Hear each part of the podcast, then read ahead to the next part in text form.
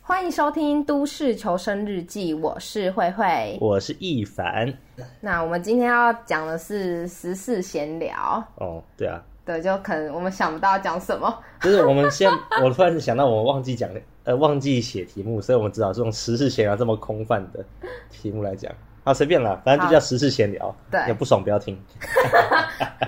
可恶我要先挽回观众，不管你爽不爽，都听一下这样。 好，那哎、跟大家分享一下，就是哎、今天今天是今天是几号？今天是十一月五号，礼拜六。对，然后今天我去抽血，嗯哼，对，因为我最近最近发现我有个落发危机，对，跟观众报告一下，就是有我也不知道什么喂喂好了之后开始换成我的头发一直狂掉，不知道这哪里出了问题。总之我今天去抽血，这是变强的征兆吧？屁 啦！你以为我是那个奇遇奇遇 没有，就是今天去抽血这样子，然后抽抽了三管血，我不知道什么，哎、我我捐血很都不会害怕，可是我抽血我就会很害怕，哦，为什么？好奇不是啊怪，我不知道，而且好痛哦、哦，今天还有验，还不是不是验尿，就是尿液检查。嗯哼，我告诉大家，我觉得我我 很我很会装尿，什么意思？为什么？为什么？因为女女生没有水管，对啊，你要你要先尿到纸杯里面，然后再装到那个对那啊个试。那管你知道对女生来说是很难吗？我不知道，我没有这个体验。好，总之就跟大家分享一下近就是近期的身体的状况。好，哦，等一下，我也要说一下，我现在，啊，我现在身体状况一团糟，所以我现在嘴破，然后又又有点感冒， 所以如果听到我声音怪怪的，那就那就不爽不要 听。没有听到声音怪怪的，就要来关心一下一凡，他就欠关心。嗯那到时候你就把我咳嗽的声音给修掉。好，就是这样。好，那我们现在要聊的第一个新闻是，哎、其实也算有一这这周的事情嘛。对啊，这一周的事对，就情，是梨泰院的踩踏事件。嗯，对，那你要说一下吗？哎、我还以为是你要说哦，好，因我为我我来，对这个还我我也知道，但是我没有这么深入去了解。嗯，那大概就是在万圣节的时候，韩国梨泰院这个地方，它举办了万圣节的聚会活动。那当时好像有一万多个人挤进一个很窄很小的巷子，然后就发生踩踏的事件。那目前好像死了一百五十多个人，一百五十一个，还诶、 53好像一嗯个直在增加中。对，对，然后还有不知道多少人受伤，这个非常惨烈的惨剧。就完全是一个人为的意外。嗯哼，对啊，然后大家一直想要去找到底是谁先开始，但这种事情这真的是有点困难吧？就是很难呢、对啊，这我觉得这个很难就找到说一个很明确的首恶吧，可能是在那个那个时间点有很多糟糕的小事累积在一起，然后就终于溃体了。我觉得比较像是有人说，可能说大家往后退，或是走开，这边有什么什么，就是有一些小骚动，嗯，才导致说大家想要想要跑，但是跑不出去。因为我知道网络上有那些影片啊嘛，但是我是没有看，我也没看我自己也不太敢看。我我也不敢看，你知道不忍新闻在播那个时候，我我就跟我妈说，你转台好不好？我不想再看这个了，嗯，就觉得好难过、哦。就是这种事情，它不是一个天灾，它完全就是人祸人嘛，对人祸哦、嗯，然后重点是还不知道为什么，嗯就一些人就不见了，而且据说这应该也不是，因为我们都没有影片，也不知道照片。据说嗯哼，有些人被踩到只是就是不肢成解人形，对，嗯就是尸体是有分有分开的这样子。嗯，好吧，这我是这个我是没有特别去查啦，嗯，但是听起来就很可怕。嗯对啊，不过我知道，在这种每次在这种事件，因为网络上都会有一种声音，就是说是他自己要去那边的，是他自己要去那个活动的，所以我不会很同情他。就像之前八八仙城爆，不知道你知不知道？啊，八仙长发我知道，那时候你还是小朋友的时候，对，呃，八仙城堡那时候真的也是，这也算是一种也是人人祸嘛。嗯但是我但觉得比是但比起这个更清楚的知道原因是什么。然后那时候确实有，那确实有听到说就是，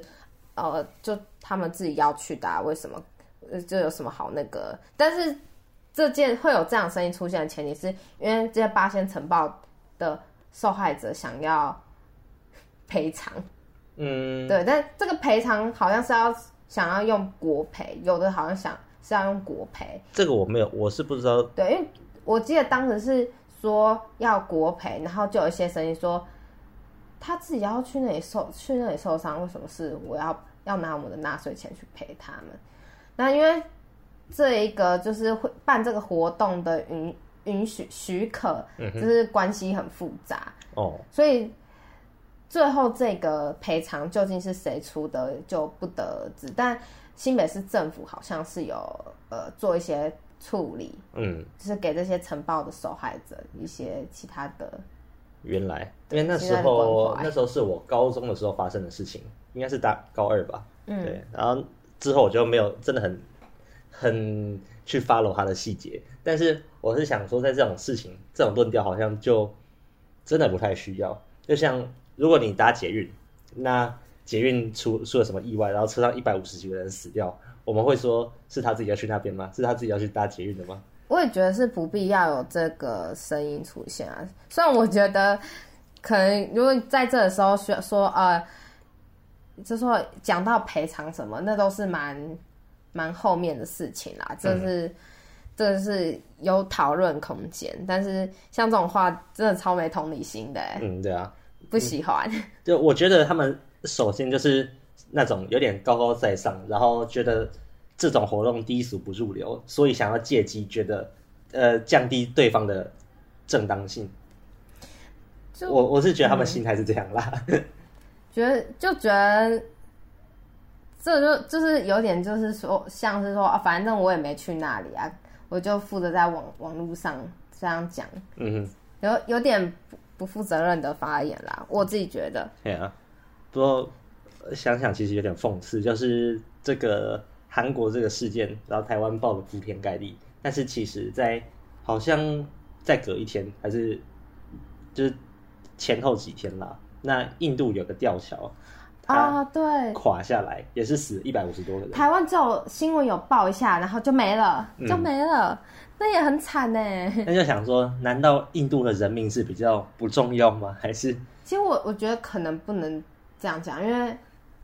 有没有可能是因为地地域性的关系？因为韩国可能离我们比较近。嗯，对，然后印度跟我们可能就是真的比较远一点，嗯，有没有可能这样？还是说参参有这个条这个吊桥有死的人没有台湾人，所以就不用报？因为我觉得也会会报国外新闻，有一点是有可能这个这个事件当中有台湾的人遇难，嗯对台湾人遇难就蛮有有吗机机会，但目前是韩国的是没有，应该是没有吧？对。但那个这个我就可以讲一下，因为我大学读媒体相关的嘛。对那新闻它会有那个新闻的要素，应该应该是有五个要素。那其中就是接近性是一个很重要的要素，就是离我们的生活更接近的，那我们通常会把报道做得更大一点，因为我们人才会更有兴趣去看。然后另外就是那个特殊性，因为这样讲好像有点看不起印度这个国家，但是印度他们呃，是一个蛮蛮腐败也蛮没有那么开发的国家嘛，所以他们常常会有一些重大的公安意外，所以就就是再发生一个吊桥，就吊桥的坍坍塌事件，我好像就不会那么那么去注意它，因为以前都发生过这么多了，哦，就是因为它太经常发生这种事情，所以才没有特别再去做报道。对，但是在韩国还会发生这种事情是匪很匪夷所思的，所以像世越号跟这个也是，所以要有违和感嗯才会容易被爆出啊来。比如说，如果像台湾就说，呃，突然死了一百多个人，哇，那一定会爆的，就是对啊，铺天盖地。但如果像在某些充满战乱的、很的那个落后的国家，然后突然有个自杀炸弹客炸死一百多个人，其实新闻也不会报多大。但是如果报在报这个炸弹客报在美国炸死一百多个人，哇，那个就很大很大了。真的，美国一个什么校园枪击意外，就哇，大家都在爆，对啊这样子。当然，我也觉得这是不是很公平的啦，但是这是市呃某种程度上就是市场考量了。嗯，然后想，哎、其实很多人在一直在想说，台湾如果发生这个踩踏事件什么样怎么样的，嗯哼然后我就想说去找看看有没有曾经有这个事情。其实最近一次是一九九五年台中的威尔康餐厅大火，嗯它就是那时候好像那因为那个算是一个封闭空间，它不像韩国这个是一个开放式空间。嗯哼，然后那时候因为大家都挤着要出去，所以当时啊也死了蛮多人，嗯，对，，好像死了几十个人，印象中不止哎、不止好可怕几十个人，对，但是没有死到上百个这么多啦，嗯，对。然后我大家都想说啊，就什么跨跨年啊，会出现这种意外啊什么的，嗯，我觉得跨年，我就不不能说没有，但是我自己觉得是比较比较难呢、因为近年来近年来可能因为疫情的关系，所以那个人数还没有多到会挤爆某一个地方，而且我们跨年办的场所不是在街道上，而且更开阔嘛，对，更开阔。重点嗯是，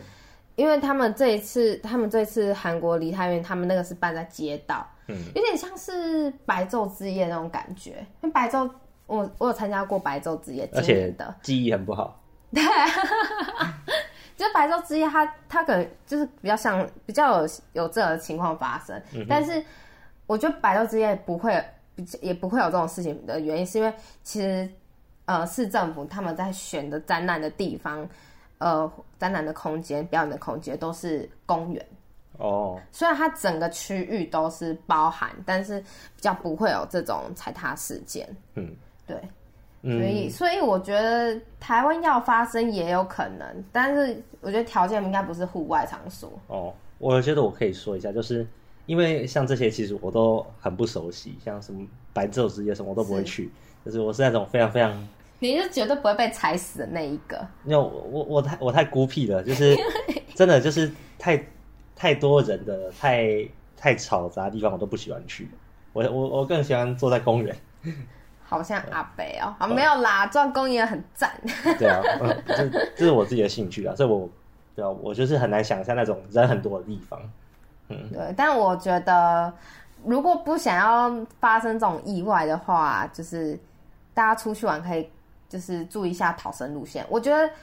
很，因为这种事情其实也很也很难预料到，像梨泰院踩踏事件，哦，拜托去那边是 happy 的，谁会预料到今天会发生这种事情？所以我觉得。如果想不想要让自己就是发生这种意外的最好方式，就是你可以看一下逃生路线。这样其实像刚我讲的台中的那个餐厅大火事件，因为它是在一个密闭空间，它在二楼，嗯所以其实百货公司或者是哪里都会有一些逃生的一些标志，就大家可以、疏散，对疏散标志，大家就是去一些场所可以留意一下。嗯哼，对，好，哦，我我突然想到，就是最近 YouTube 它推荐了一个影片给我，它是不知道是一年还是几年前推出的影片，是如何在踩踏中生存。哦，有哎、这个新闻上也有教，他说如果你真的不幸摔倒了，那你就是用手去护住你的头，然后蜷曲。哦，是哦，前因为我期没有点进去看。呃，没有，因为我就看新闻，他、嗯大家为了要预防被自己被踩死，但还是有机会踩死啦。但就是就是让几自率己比较低。对让自己存活率高一点，就是你把你的你要护住你先，首先先护住你的头，你起码你头先不要被人家踩烂吧，嗯护、住你的头，然后背对，就是整个人背对，不要让你的胸口重要的地重要的地方，胸口是面上，就是面下，就是你的存活率会高一点。嗯哼，对，但如果真的发生这种事情，就是还是 就是大家要加油，努力活着。都是一件悲剧。对，那就就反正我就刚刚讲了，你去哪里玩，注意一下人家的疏散的方的路线，这样子。嗯哼，对，好，那 我们要、哦、这个话题好沉重啊，对讲一个比较轻松一点 的吧。我们好故宫的国宝 被摔碎了，对，哦就这是样好像还是很沉重啊。这个其实我觉得还好，没有到那么惨重，因为这不是有人死伤吗？嗯这就是慧慧的专业了。对，但诶、跟大家讲一下，就是呃，我先来说一下，就是这次被提出来的这三件被说是国宝的物品是，一个是呃明代的红字款的焦黄绿彩双龙小碗，一个是清代康熙款的暗浓白里小黄瓷碗，跟一个清乾隆青花花卉盘，这三件。对，那大家说哇，你怎么怎么会摔国宝，摔什么叭叭叭叭？但跟大家汇报一下，其实这三件从来没有被列为国宝。哦，讲一下，就是国宝，就是它他们文他们的文物会分成好像三个等级，对，他们会分三个等级。那这三呃这这三件东西都没有被列到为国宝等级。嗯，而且其实老实这样讲好了，故宫有超多从宫廷带回宫廷的的东西，嗯哼非常多。那呃，基于他们是可能有呃皇以前皇帝用过的东西，可能会有一些特殊性，所以他们被保留了。嗯哼，对，那大家又会一直吵说你怎么可以摔国宝、摔国宝，但其实它不是国 宝。对，而且这些东这些东西要被列为国宝，他们有一个一定会有一个程序上的一些申请这样子。嗯好，那再来是我想跟大家讲的是说，其实因为新闻把它报的很严重，嗯哼，好像我们摔掉了、摔碎了一个文物，呃非常非常极致重要的文物，但其实在它的历史地位上面没有那么的，嗯，就是你们大家懂了，就没有没有说非常的重重要嘛，我只能这样讲，它没有到，它没有它的，因为你要一个东西，你要被把它放在一个位置很高的地方，就像。古籍，你要把它放在什么国定古迹，他们都有一些历史上的特殊性跟稀罕性。嗯哼，就是要少见，而且它历重点它的历历史历史地位上也是有一个，比如说它可能是谁用的一个转折点，呃，对历史上有重对它大的意义它的文化价值，嗯重点可能是化文化价值。那文物基本上都有摔坏的风险啦，我不得不这样说，你你拿出来这件事情就就已经是一个风险了啊。嗯哼，对啊，所以我觉得可以不用看到那么严重。嗯，我觉得如果今天有那个对文字非常非常非常就是狂热的人听到我这番话，一定会气炸，嗯肯定要写一大篇文章。我们这很政治不正确的说法这，是一些文字文字恐怖分子这样子。对，那其实比这三件的珍贵的，真的要讲国宝啊、故宫三宝啊，就就是那个吧，书画的那《西山行旅图》啊，《万壑松风图》或《早春图》，嗯，就是这像我刚刚随便讲的这三件，都比这三个碗还要重要，好不好？那这三件。大概每四每四年，或是每十几年会被拿出来展一次，只要它每展一次，它都会有，它都是损坏，就是它从它，因为它书画这种东西卷起来，比这个三个小碗 还要脆弱，你每一次卷起来展开都会坏掉。那你那请问其他展览人员他们都要定罪了吗？哎，展这出人员要定罪吗？这可以跟你，这可以跟观众讲一下，就是我对啊跟慧慧刚认识的时候，正是我要去看故宫的三宝之一《但西是山行旅图》啊，我想起来，然后那时候你放我鸽子，哈，我有吗？有，你就说，哎、我明我有事情，我们要跟你去，然后我就自己去看，哦，对，哦，可恶，不重要。 但哦，就是想，我也是那时候才知道，原来《西山行旅图》它是一一幅很大的画，然后它每一次拿出来就是要从卷轴里摊开来，没那错结束之后要把它卷回一去。定，就是想说，这个对一个八百多年的老画来说是多大的折腾？是是折腾，所以每一次这样摊开卷起来，都要再进行修复。哇，每一嗯不管是什么样的文物，他们都会只要展出一次，包含这些瓷器什么呃木箱、木制品等等，就是只要展览一次，只要他都要再送回去检查。如果他有一点点像损伤，他就需要进行修复。那我觉得其实不不用看那么严重，虽然他们摔碎了，他们可能行这些展出的负责拿的人员或者是负责布展人员可能需要做行政处分，但但说真的没有真的没有这么严重，他们都是可以被修复的。哦，对，而且我我觉得很很奇怪的事情，很奇怪的事情是，大家会说，哎、他在外面市场摔碎，他市场价值只剩十分之一什么什么的。嗯哼，然后我就想说，今天他都被摆在故宫了，它是文物，不是它不是商开产品嘛，呃，对，它不呃，是商开品，对，它不是商品。那重点就是它的文化价值啊，嗯，就是很像，那他们这样比就很像什么，就是很像拿什么你家的大厅的花岗岩去对比你家的坟头，哎 那是不一样的定位。对，啊它是不一样定位，你不会说你家的坟头是什么石头，所以所以所以它很很贵，它今天坏掉了，它就不值钱，就嗯那种感觉是，我觉得感觉很像这样子，就是不能这样子比，嗯，对啊，而且我更我其实有个很很好奇的问题是，就是像这样的文物，已经它已经被列为国家的文物，它如果今天摔碎了，那它的文化价值会失去吗？嗯，我个人是觉得应该不会吧，就我是我姐觉得不应该会，不会就是不会，它只是碎了，但不代表它不见，或是不代表它没有没有这样东西。嗯，对，就是这，我觉得大家把它想的太太严重了，嗯哼真的。我觉得现在比较可以被检讨的是，他有没有照着那个应该走的流程去处理对这个文物。那如果坏掉了，那就照着流程去处理它。呃，但如果没有照这个流程，这才是有需要诟病跟亡羊补牢补牢的地方。但文物本身它坏掉这件事情，好像就不是那么大不了的，没错，我因为觉这嗯得一定会发生嘛。对，但我不晓得他们行政程序怎么样走，因为故宫那边有发一套说明嗯哼，它有一套，它有故宫那边有一套说明，然后发现这件事的人，因为可能有人爆料，他嗯就说、哦，又有一套说辞。对，总之现在，呃，摔碎文物的行政人员是有受到处分的。嗯，对，但我有在想说，有就是会不会有没有可能是因为，因为我我自己有下去偷偷告诉观众，也不用偷偷啊，就是我自己有下去过他们故宫的修复室。哦，对，我都不知道 哎，哎、你不知道？我没有跟你说过。没有，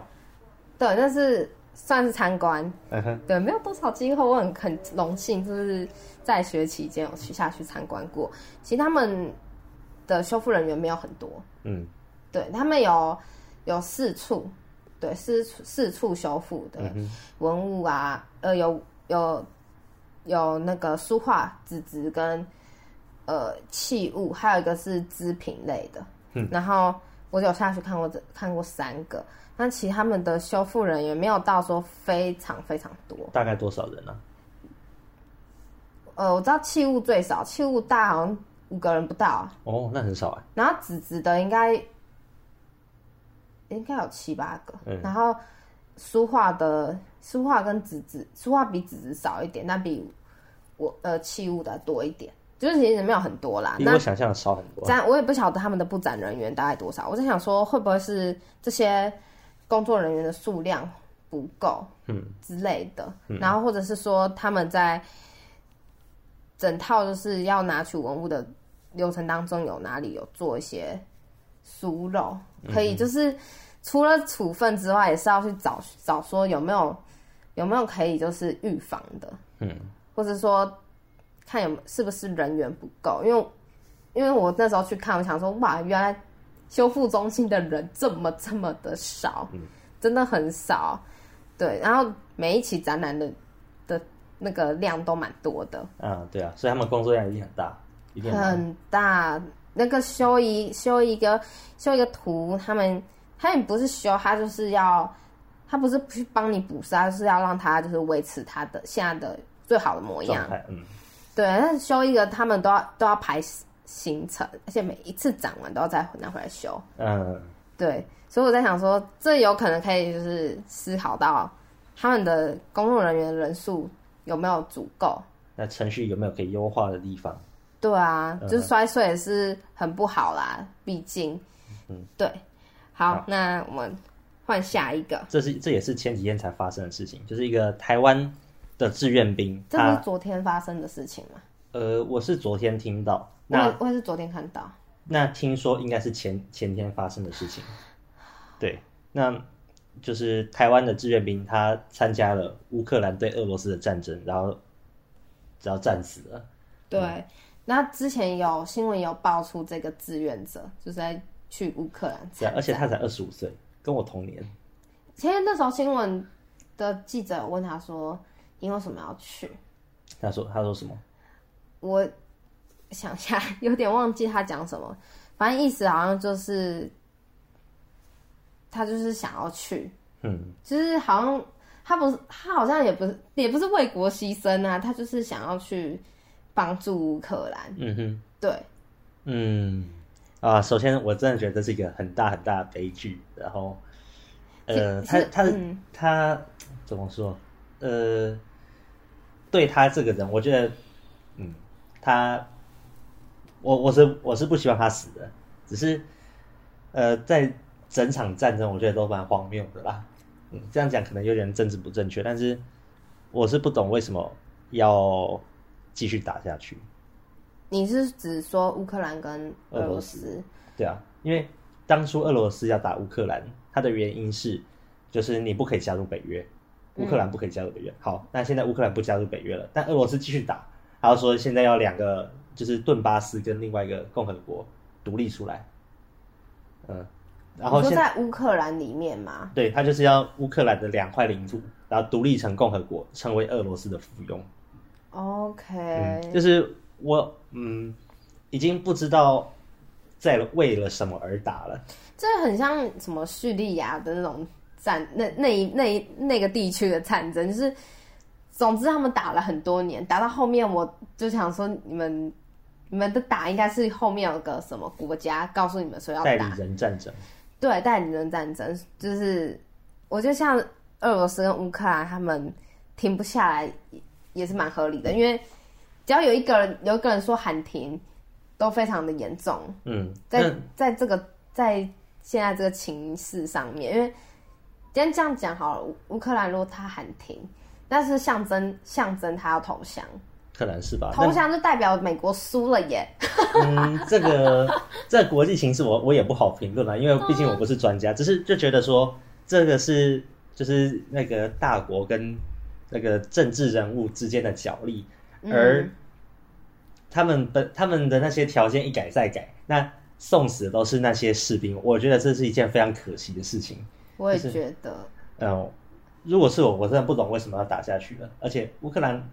可能继续跟俄罗斯打下去，可能打得赢吗？我是我是觉得不可能的，但是也不会打输，但就是他就是一直就打，啊撑在那边，然后靠尸体来撑着。然后必必必须要有什么其他国家的经济援助啊，两个都是，嗯两所以个都会需要金钱上的援助。对啊，所以就想说，生命为了这么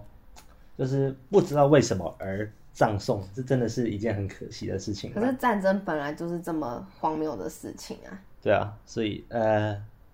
我觉得很悲哀啦，这是真的悲哀到， 哎。希望那个战死的台湾人，他可以在天堂过得好。嗯，对，好，嗯，他是英雄啦，真的是他，他做到我们大部分人都不不敢做的事情，他为为其他国家人去为他，自己认为对的事情牺牲。对啊，呃，在这点上我是佩服他的，因为我相信台湾人也没有多少人敢在战场上，啊我自己是不太敢啦。对啊，就是就算是为了自己国家，嗯，对，很了不起。对啊。然后接下来就是确诊者不得投票，我们在二十一天就要投票了，对，然后其实大家就一直在讨论说，哎，确诊者他凭什么不能投票？嗯哼他也有投票权，在宪法上他是拥拥有这样的权利，但他先确诊了，他为什么不能投？然后后来他们讨论结果 是，就不能投。就是谁管你啊？你确诊了不能投，对 啊，觉得这有点两难，为什么？觉得这有点，因为其实他他今天确诊者他出来投票，他那这些负责帮忙就是处理票务的人员，他们也有确诊风险。嗯哼，但我一方面又觉得，凭什么他们确诊能不能投票？他们口罩戴着戴着就戴着出门，然后就可能比如说那段时间一个区区段，或是大家都投完标是后面的，比如说四点结结束投票嘛，嗯，那你四点到四点半让这些确诊者投票，为什么不行？哪有一个区哪有这么多确诊者？对啊，你让他们投票嘛，那为什么不行？可是我，你知道，他就很两难，因为帮帮忙这些票务的工作人员，他如果如果接触到确诊，他也有确诊风险。对啊，只是那天要当个就是当类似工读生一样，说哎、我今天去打工去帮忙人家就是处理那个票务的事情，结果我隔天上班不能上班，我还要那个，还还要待在家里，因为我确诊，嗯因为这样子，那这样我可不可以请国家赔偿我？呃，你读下这其实是可以的，对啊是可以的。对啊，那我觉得政府应该是有考量到这个啦，他可能觉得不想要搞到那么麻烦，所以他就是觉得说干脆都一律禁止。但是我就觉得四年才是四年吗？对啊，四年才一次的投票，两年一次啦，两年一次，对两对就现在是地方，然后两年之后是总统。对对对，两年啊，对，是两年一次，嗯哼可恶啊，不好意 思，对，两年一次的投票，而且是又蛮蛮重要的投票，因为包括选，你除了选你自己内区的里长。嗯你还要选县市县市首首长，嗯，那这种关系到自己的权利的事情，然后却不能就是做个有做决定的对啊，的这个权利，我是有两点想讲。那那你讲首先是，就是在这段时间，在疫情期间，日本、韩国、美国其他国家他们都有办投票，而且确诊者都可以投，他们都找到方式做了。嗯，那我们台湾都看在眼里，但是我们没有做，我们就这样子等着。这这是不是渎职的一种？就是你玩忽职守，你让人。你你你知道这个情况会来，但是你没有做出应对的方式，是。我觉得这应该是渎职的一种吧。但我很好奇是，那好，那今天确确诊者他好就这样讲好了，他今天要公民不服从，其实他应该会有他手上那一票，他今天还是可以走出去投票，对吧？因为在确那个投票所，他不会给你 PCR，对， 呃，所以，等一下这样意思是说，因为每一区的那个里长会请领长去把呃他们的投票的那些那些东西都丢到信箱。嗯哼，对，那意思说确，但今天如果好，今天确诊者他今天确诊了，那通报，那那是他那一票被收起来，还是他还是给他？我也不知道，这我真不知道。那意思说，如果假设好今，因为他今天如果他还要这样子把那票收起来，其实对他对这些行政业对这些人公公务人员行政业务也算蛮蛮大的、嗯蛮重的，因为他还要去算去把一些票抽起来，嗯，对啊，很麻烦。那一说，其实这些人确诊者还是有投票的那个你，要抓应该也抓不到。对耶。好，大家可以公民不服从， 这为什么我不能投票这样子？反正今天台讲一个很难听的话吧，就是、反正今天每每天的确诊者都这样几万几万的跑，多少多少人因为确诊，然后没有通报，对啊，其实我就没有通报。所以就是是很合理啊，多少人被多少人确诊，然后就算好就算通报好了，那你走在路上那些人，搞不好搞不好都确诊过了，哦，对啊，所对以啊这所以这是我想讲的第二点，就是这个病已经没有严重成这样，它的致死率才千分之几而已，它跟比流感才高一点点，但是我们要用这么高规格的的，就是的严谨程度在对我觉得很待不合理，对，这已经超过它的比例了。是，但是这是在法律上，他已经把它放在很严重的传染病的位阶，但这这这是超不不合合理理，的。因为你今天好，你今天已经把这，你光是让国外的人进来台湾这件事情，而且他是他不用再做什么十四天啊、十四假期这些，你已经你已经把它矮化了。然后今天你在投票的这件事上，你又把它放在很高的位置，嗯干嘛、对啊，这样好，就是感觉有点就是有出入。我想说，如果是 Alpha 病毒株 Delta，那嗯，也许吧。但是现在的 Omicron 了，就已经又没有那么危害，已经又没有那么大了。那为什么要这样嘞？嗯好吧，那我觉得，我个人觉得那一票应该不会被收起来，就是就算那个人确诊，今天通报那票应该也不会被收起来。嗯，我也觉得，但那所以就是可以去投票啊，反正他手机放在家里，没有，因为你在投票的时候你也不能拿出手走机什么的，对 啊，那今天确诊的把手机放在家里，我就可以走出去投票了耶。对啊，是对啊，哦，那我不懂现在在防防范什么哎、嗯，对啊，我觉得我觉得这个有点，嗯，很荒谬，很不合理。对啊，对但我是会去投票，只是我最在乎的那个公投应该是不会过了。哦，对，我们公投那一集，我们用那么用力的 讲，但是多少候选人没有把他把这件事情拿出来嗯，这没办法，讨就论是啊？好，今天就到这边。我是确诊不通报的一凡。呃哦，那我现在没有确诊，我已经确诊过了。好哦，我也不知道我有没有确诊，哦，你说不定确诊过了。也是哈。嗯，好，那呃，嘿，我们今天没想哎、我今天是哦，我今天是抽血完的慧慧，好，拜拜。拜拜。